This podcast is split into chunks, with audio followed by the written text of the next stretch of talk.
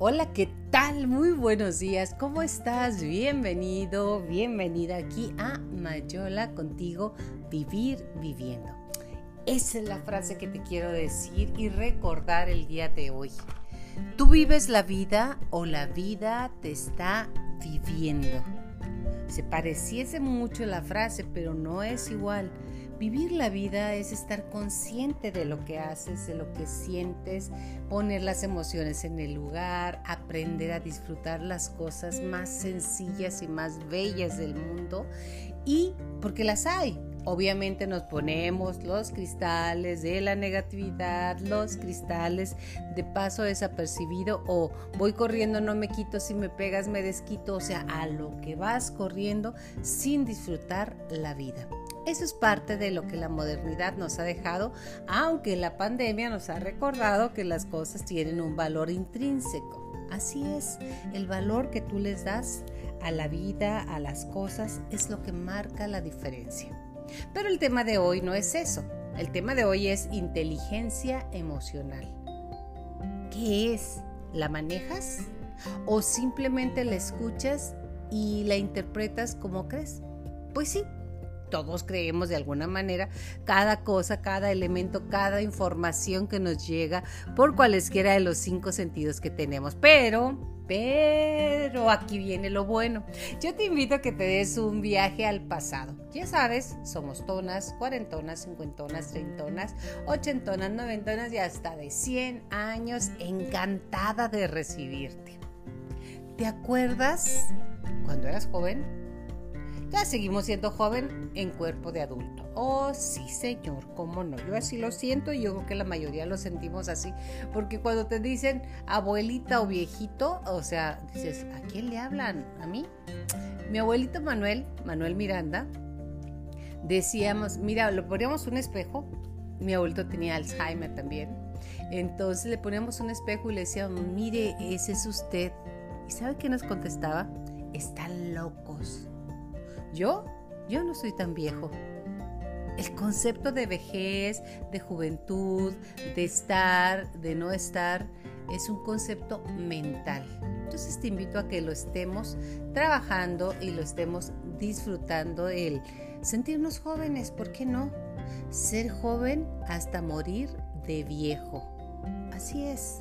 Yo te invito a que Vamos a planear ese tiempo. Bueno, pero el viaje, volviendo al tema, porque luego nos perdemos y me pierdo y empiezo a hablar y compartir mil cosas. El viaje al pasado que quiero invitarte es a recordar los productos que teníamos en nuestros tiempos, que eran fantásticos, eran los pañales de la mercadotecnia, la forma en que nos llevan las cosas. Pero como eran tan pocos, lo disfrutábamos mucho. Así es, no era mucha la mercadotecnia, no eran tantos medios de comunicación, tantos productos, tanta forma y eh, yo quiero compartirte a ti que eh, en mi formación hice una maestría en mercadotecnia en la Facultad de Contabilidad de Administración en la hermosa ciudad de Chihuahua, Chihuahua, México. Tú sabes que este podcast se produce desde aquí, desde Chihuahua. Bueno. Dentro de la mercadotecnia, pues bueno, hay tantas cosas, colores, sentidos, olores, todo te lleva a una venta o a una pérdida, o sea, o a que tu marca se, se, ponga fuerte o a desgastar la marca con una sola palabra o con un solo momento eh, no positivo para ella. Así que se toca con pincitas ahora, pero en aquellos años que sí iba a tocar con pincitas, no señor, se presentaba el producto y si gustaba, gustaba y si no era lo único que había. Así es. ¿Tú sabes por qué la zapatería Tres Hermanos lleva ese nombre?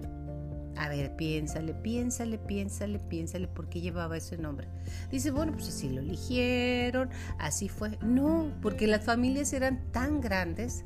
Bueno, mi familia ya te he dicho que somos nueve hermanos, más papá, más mamá, y todo lo que nos juntamos, Enrique, mi primo Enrique Acosta vivió con nosotros, mi prima Lucy, Lucy Guillén, bueno, de todo había en, la familia. Entonces se llamaba tres hermanos. ¿Por qué?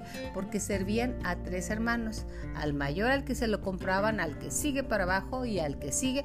Y duraban. No eran como los de ahora que están hechos de una manera para que no duren, porque también eso es parte de la mercadotecnia. ¿Sabías tú por qué los teléfonos celulares se estropean fácilmente porque ya no, no, no, lo puedes utilizar o ya no tiene la actualización iOS no sé qué tanto. Pues porque quieren que estemos comprando, comprando, comprando y desechando. ¿Recuerdas el primer Nokia que salió? Bueno, accesible para el público como usted y como yo, porque habían salido anteriormente unos ladrillos carísimos, como no tienes una idea. Pero que se cargaban con las pilas, entonces si salías con él tenías que llevar la pilotototota dejándola cargar toda la noche. Y bueno, total, esa es la historia del celular. Y salió un Nokia hermoso. Bueno, ese Nokia lo lavé, no sabe usted cuántas veces entró a la lavadora y a la secadora. ¿Y sabes qué le pasaba? Nada. Así como lo escuchas, nada. Porque estaba hecho para durar, claro. Lo tuvieron que descontinuar. ¿Por qué?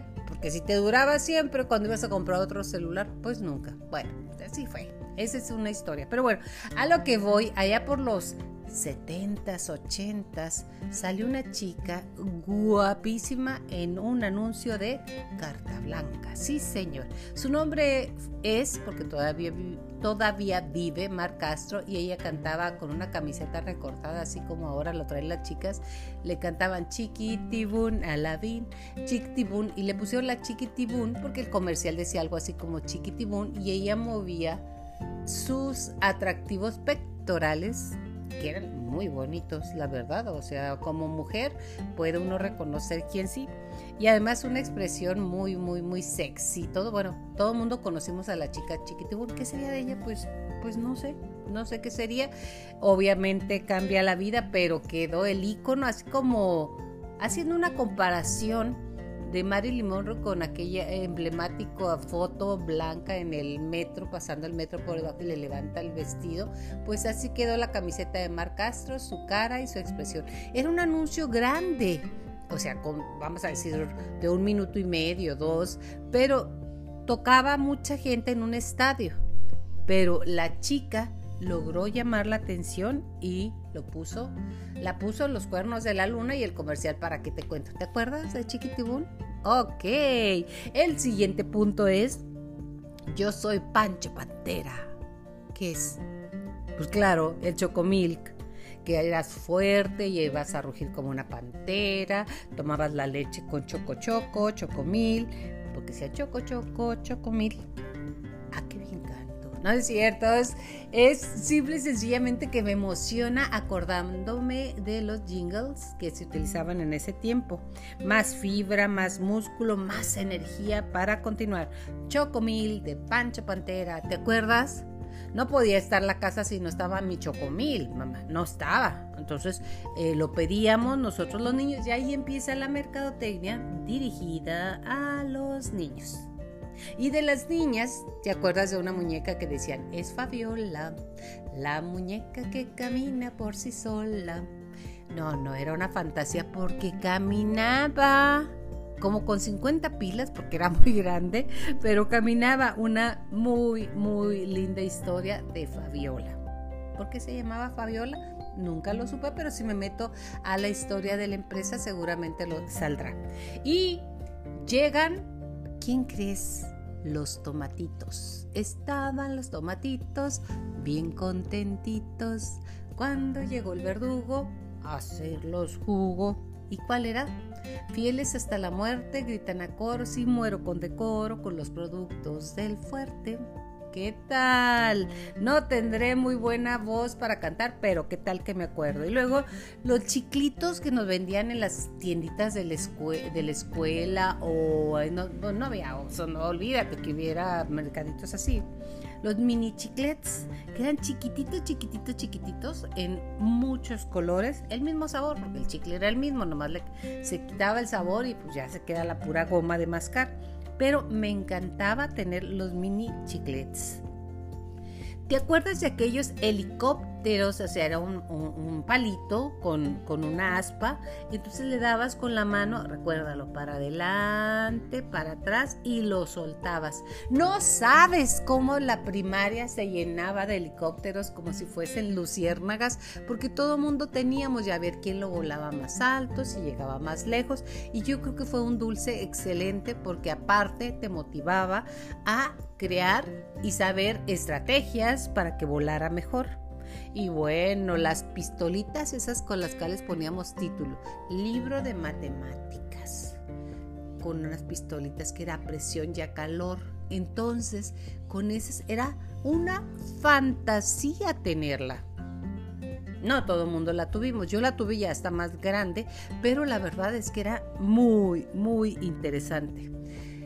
Ahora se sienta usted y se recuerda el candado que ponían nuestros papás para que no utilizaras el teléfono. Porque aunque usted no lo crea, usted que es millennial, que es más joven, cada llamada se cobraba bien cara. Por eso el señor Slim hizo lo que hizo, por eso tiene todas las obras de arte de Rodin, de, de todos los grandes pintores y escultores como Rodin en, en el Museo Sumaya, porque pues realmente te cobraba mucho. Entonces, cuando llegaban reporte de llamadas. A mí todavía me tocó aquí en casa y allá de casada me tocó ver 30 llamadas al 1351 o no sé qué rollo. 14 llamadas a tal número. Te decían, pero cada llamada se te cobraba. Ahora se cobró una renta general. Es más, ahora ya ni hay teléfono fijo. Muchas cosas no lo tienen. Es más, yo tengo y no lo uso. ¿Por qué? Pues porque todos tenemos celular y es más fácil recordar el número en el celular que, que o sea, le pones y el nombre de Pita Pérez, ahí está, que estar buscando en la agenda que teníamos para los teléfonos. Si el teléfono había una agenda, bueno, pues los candados también es parte de la prehistoria y es parte de lo que utilizábamos bueno, utilizaban nuestros papás para que, pues para mantener el control de las llamadas, no se diga de las largas distancias. Exactamente, de las largas distancias. No, esas te cobraban. Yo me acuerdo un día, este, uno de mis primos, que en paz descanse, marcó a Japón para ver cómo contestaban. Marcó. No, hombre, le salió a mi tío Maya un cuento, no, no, no, no, que para qué te cuento. Por eso tenían el candado. Ahora llegamos a, si no tiene hoyo, no es, salvavidas. Exacto esos dulces deliciosos, bueno, ahora todos los dulces traen chile, perdón. No es que tenga gastritis, pero todos los dulces traen picante, traen chile, traen, eh, traen eh, muchos, muchos eh, especies. Entonces, no es como el salvavidas, porque su eslogan era, si no tiene hoyo, no es salvavidas. Y venía un tubito con muchos colores. Y no se diga que lo abrías y todo el mundo te decía, me das uno, me das uno. O yo lo pedía, ¿verdad? Pero eso era lo bueno. Aprendimos a compartir con ellos. Llegamos al momento de las cámaras fotográficas. Sí, tú ahorita a lo mejor no te acuerdas porque el celular trae y tomas todas las fotos que quieras, borras todas las que quieras, pero las cámaras primero para tener una era, wow, de verdad un gran logro, volvemos a lo mismo. Pero si tú no tenías, la pedías prestada con un cubito que se quemaba cada vez que ponías el flash. Ese era el flash, no era la luz de tu celular, era el flash, el cubito. Y daba vueltas el cubito, entonces quemaba todo el flash y ya no podías tomar fotos de noche. Aparte te vendían los rollos. Sí, rollos para imprimir la foto y la llevabas a revelar. Y ay Dios, ahí empezabas a decir, ojalá que hubiera salido la foto buena, ojalá que salga la foto como yo quería y ojalá a rezar y rezar y cuando llegabas a que te entregaran el revelado, no te lo entregaban en un sobre cerrado. Si ninguna de las fotos salió, de todos modos pagabas el revelado. En serio. Saliera buena, mala o peor la foto, pagabas el revelado. Entonces, aparte había rollos de 15, de 30 y uy, de 60. Nunca tuve uno de 60 porque será para porque el revelado te salía ardiendo, de verdad. Era el rollo, era la cámara y era el revelado. Entonces, y que además que te saliera bien, porque olvídate ver, a ver cómo salí, olvídate, pues cómo ibas a verlo. O sea, lo veías cuando ibas por, e, por el revelado y pagabas porque no saliera nada y pagabas. Bueno, pues las fotos no eran accesibles para todo el mundo. Me imagino que antes era peor, porque nomás las sacabas en, eh, con la señora Ramírez en los lugares que había una cámara fija. O sea, tener una cámara en tu casa era bastante, bastante, bastante oneroso. Entonces, bueno, pero yo hablo de los tiempos que a mí me tocaron. Entonces la cámara, este, el revelado y todo lo demás también es parte de la historia de la prehistoria. Y hablando de la prehistoria, yo en secundaria, ya sabes, yo estuve en las leyes de reforma en Ciudad Delicias Chihuahua y era fantástico tener tus calzados con el uniforme exorcista de Canadá. No cualquiera lo tenía, ¿eh? No, no, no, no, no, no se me vaya usted a decir. No, cualquiera tenía un zapato de... A mí me encantaban los exorcistas de Canadá, los color piel, porque había rojo, negro y color piel. A mí me gustaban los color piel. Entonces, y creo que sí era piel, ¿eh? todavía los hacían de piel. Sí, sí era piel, porque no olía el, pie feo, ¿eh? Bueno, total, este era un zapato hermoso que traía una chica muy guapa que parecía la Wonder Woman. Y aparte el calzado tenía muchas costuras, estaba hecho muy bonito con algunas variantes, pero no había adolescente que no quisiera tener un exorcista de Canadá en su nueva colección. Increíble, increíble. Canadá es una empresa que ha evolucionado mucho.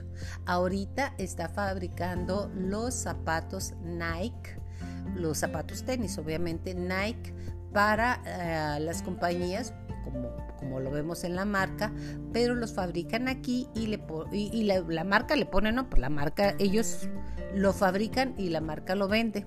Y el eslogan de Just Do It, Do It. Ajá. El eslogan viene de un condenado a muerte en Estados Unidos que le estaban leyendo pues todo su historial y por la muerte de no sé quién, creo que era un asesino serial, el nombre lo tengo pero no lo traigo en la mente ahorita. Entonces, y usted por la muerte de 17 mujeres o de 14 hombres o todo el rollo antes de, pasarlo a a la sentencia, a ejecutarlo, este, él volteó y les dice, como ya calles, le dice, just do it y de ahí viene el eslogan. ¿Te parece? Bueno, parece el eslogan muy, oh, just do it, tú hazlo, trae, lleva, fuerza, todo lo demás, pero no, el eslogan viene de just do it. Entonces ya sabes de dónde viene por si estabas con el pendiente, ¿verdad? Entonces, Exorcista de Canadá, el calzado que todos queríamos tener. Y yo me acuerdo, obviamente la gente pues dirá, qué es esto?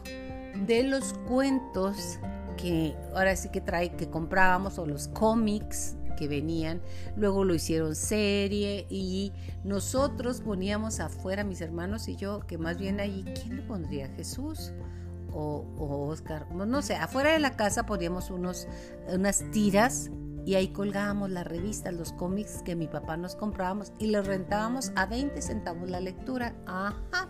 Bueno, pues el que tenía mucho, bueno, a Archie, ¿te acuerdas de Archie? De la, serie de Archie, Verónica y este, ¿cómo se llama? Betty, la, la, la güerita. Bueno, total, estaba Shazam, The Master of the Universe, que era increíble. ¿Por qué? Pues porque cumplía deseos a dos hermanos que tenían unos anillos, se juntaban y por el poder de Shazam y se juntaban y aparecía Shazam que era un genio, un mago y cumplía y tenía un, camello que se llamaba Kabubi. Bueno, pues Shazam también forma parte de los archivos secretos de hace mucho tiempo, pero de nuestros corazones también. También otra de las revistas era La Pequeña Lulu, claro, siempre hacía vagancias, siempre tenía ideas, era proactiva. Y a mí me decía la pequeña Lulu, pero pues ya crecí y crecí mucho, entonces pues pequeña no era y Lulu tampoco, pero a mí me encantaba. ¿De qué cómics te acuerdas de aquel tiempo? Bueno, no se diga del Pato Donald, de, los primos Hugo, Paco y Luis, de, de todo eso, pues es parte de los archivos secretos que te llevaron a viajar en el tiempo un ratito. ¿Qué es lo que más te gusta de recordar? A mí lo que más me gusta de recordar es lo que siento lo que sentí en su momento y lo que me recuerda. En mercadotecnia se llama anclaje. Y ya que entramos un poco en la mente, ¿para qué sirve la inteligencia emocional y cómo se debe pensar con la cabeza fría? Piensa con la cabeza fría y acertarás. Hace un par de años, Antonio Damasio, un reconocido neurocientífico y médico neurólogo, respondió esta pregunta. El estudio se realiza en pacientes con lesiones cerebrales que diseñaron parte del cerebro y son responsables de las emociones. Contrario a la sabiduría popular, estos pacientes tenían mayor dificultad para tomar decisiones racionales. El perder la capacidad de procesar adecuadamente las señales emocionales condujo a los pacientes a tomar decisiones desventajosas a largo plazo. Así de importantes son las emociones. Además, ¿qué es y cómo se desarrolla la inteligencia emocional? Las emociones son la respuesta natural que tenemos a un estímulo. Alegría, tristeza, enojo, miedo son las más básicas, que son las que maneja la mercadotecnia, ¿ok? Seguro que esto te recuerda a la película animada Intensamente. Es algo parecido pero sin desagrado. Así como en la película las emociones están presentes todo el tiempo para ver qué van a hacer, qué van a mandar, Dura poco, pero no dejan de ser reacciones complejas del cerebro. Se distinguen con facilidad por las conductas, no se verbalizan y tienen funciones específicas como socialización y protección. Es importante saber qué es una emoción para definir la inteligencia emocional, porque pues sí sabemos lo que sentimos, pero no lo sabemos muy claro. Una de, una de las definiciones más populares es de Dante Goldman, que decía, la inteligencia emocional es el ser capaz de automotivarse, resistirse a las decepciones, controlar impulsos y demorar la gratificación. Porque ahora todo queremos inmediato, no me lo niegue, quiero, quiero, quiero, quiero, quiero y quiero ya. Señor, dame paciencia, pero dámela ya. Así queremos las cosas. Mostrar empatía y esperanza. Se lee como una capacidad que a todos nos gustaría tener y más aún un lunes por la mañana con los niños, con la casa, con el marido, con todo. La inteligencia emocional comenzó a definirse en los 90 como la habilidad de reconocer, valorar y percibir las emociones, tanto propias como las de los demás. En conjunto, podemos decir que la inteligencia emocional es importante porque nos permite conocer nuestro estado emocional y no dejarte guiar por aquellos que nos están manipulando, como los medios de comunicación, como la mercadotecnia. A eso, a eso yo estudié, o sea, por eso te puedo hablar, a eso me refiero, de que en el momento quieres unas papitas y si, si no es un sneaker y sientes un hoyo en el estómago, o sea, todo eso es, le pegan a tus emociones. Manejar estas emociones motivamos, motivamos a reconocer a los otros y a ser más empáticos. En suma, manejar de forma saludable las relaciones sociales que establezcamos. Nadie, nadie nacemos con inteligencia emocional. Y si no ve un bebé, tiene hambre, llora. No se puede dormir, llora. ¿Le duele algo? No, no, no hay quien lo calme. Por eso, nadie nace con inteligencia emocional. Está bien, no tenerla, pero desarrollar esta capacidad de identificar y controlar tus emociones y las de las demás en respuesta. No puedes controlar a los demás, ¿verdad? De acuerdo con los expertos, desarrollar esta inteligencia ayudará a crear conciencia emocional propia, valoración, autoconfianza, autogestionar nuestras emociones. También fomenta la conciencia social si todos nos pusiésemos en los zapatos de los demás, tendríamos compasión hasta de las estrellas. Eso decía y nos deja el filósofo Rumi. También podemos decir que por lo tanto establecer vínculos con de forma saludable, con salud y en forma saludable, auténticos donde existe respeto y apoyo. La inteligencia emocional está compuesta por tres habilidades básicas conciencia emocional, empatía hacia los demás, pero también empatía, ojo, contigo mismo. No pienses ni siquiera nada más afuera. Siéntate, respira, concéntrate, abraza ese niño que tienes dentro, esa niña, y verás cómo puedes tener empatía con los demás. Conciencia emocional también es la habilidad de aprovechar las emociones y aplicarlas para hacer algo como una resolución de problema. ¿Te ha tocado que hay gente que tiene un problema para cada solución? A mí sí, ¿eh? Que si le dice, oye, si haces esto, no, no, no, no, no, no. Y si haces el otro, no, pero mira, va a pasar y se va a caer el tren y luego si se cae la llanta y lo. O sea, tener empatía, tener inteligencia emocional para tener soluciones para ti y para los demás. También es una habilidad para manejar las emociones que incluye controlar las propias, pero también calmar y animar a los demás. ¿Cómo compruebas si tienes eh, inteligencia emocional y cómo desarrollarla? En primer lugar, es un ámbito familiar y después en la escuela. En primer lugar, contigo en el ámbito familiar y en la escuela. Porque si tú lo que traes en el corazón no lo aplicas en tu casa, jamás lo verás afuera de tu casa en el mundo. Aunque la inteligencia emocional se perfecciona en mayor medida hasta la adultez temprana, los expertos de la salud coinciden en que para lograrlo hay que acercarse y hacerlo de manera consciente, de manera tranquila, de manera en paz.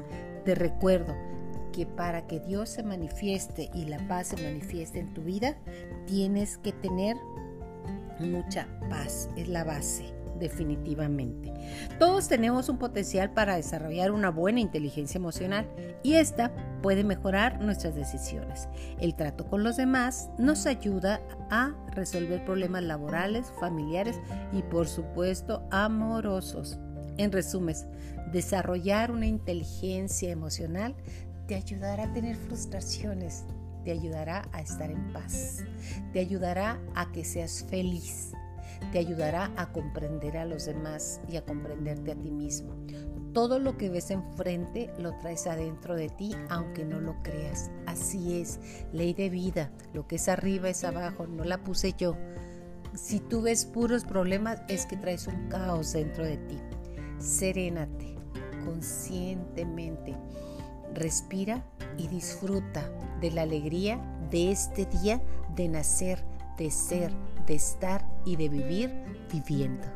Me encanta estar en contacto contigo, de verdad lo digo, es un es una maravilla podernos comunicar, es una maravilla saber que los medios de comunicación, lo que es la mercadotecnia y lo que es estar en el lleva y trae y en el necesito, ya tienes todo para ser feliz aunque no lo creas.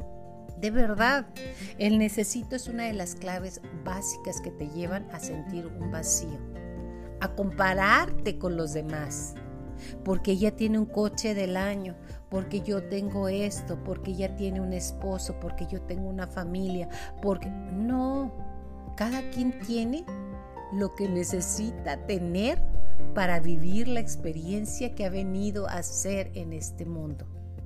Y nadie escúchalo bien, nadie se va de este mundo sin haber sido lo que ha venido a ser o, o haber cumplido la función que Dios puso para que tú hicieses en este mundo. Porque este mundo no sería igual sin ti. Y tú me dices, claro que sí. No, en este mundo todos y cada uno entramos con un proyecto, una meta y una forma de ser. De una forma que ayudamos a que otros cumplan lo que tienen que ser y nos ayudan. Todo lo que se presenta en tu vida, absolutamente todo, aunque no lo creas, es para tu meta divina, es para cumplir lo que tu ser decidió venir a ser se escucha medio raro, ¿no? Pero, pero créeme que sí, sí es así. Todo, todo lo que vivimos aporta para nuestro proyecto vida, para lo que tenemos, lo que hemos venido a hacer. ¿No te has preguntado qué has venido a hacer en este mundo? Pues no has venido a hacer, de verdad te lo digo, no has venido a hacer parte del manejo de las emociones que en este momento indiscriminadamente se utilizan los medios de comunicación. Siéntate, analiza, no juzgues, simplemente a dónde me quiere llevar. Y contesta a dónde quiero ir. Ya casi nos despedimos, pero te quiero recordar. Pregúntate diario, ¿qué quiero el día de hoy? ¿Qué voy a escribir en esta hoja en blanco que me da Dios? Yo voy a escribir una palabra maravillosa que se llama agradecimiento. De verdad, agradecer todo. Soy muy bendecida como lo eres tú, nada más que yo me la creo. Tú eres bendecido también, muy bendecido, pero no te has dado cuenta. De verdad, date cuenta de todo lo que tenemos para seguir vivir viviendo. Hasta la próxima. Muchísimas gracias. Que tengas un excelente día.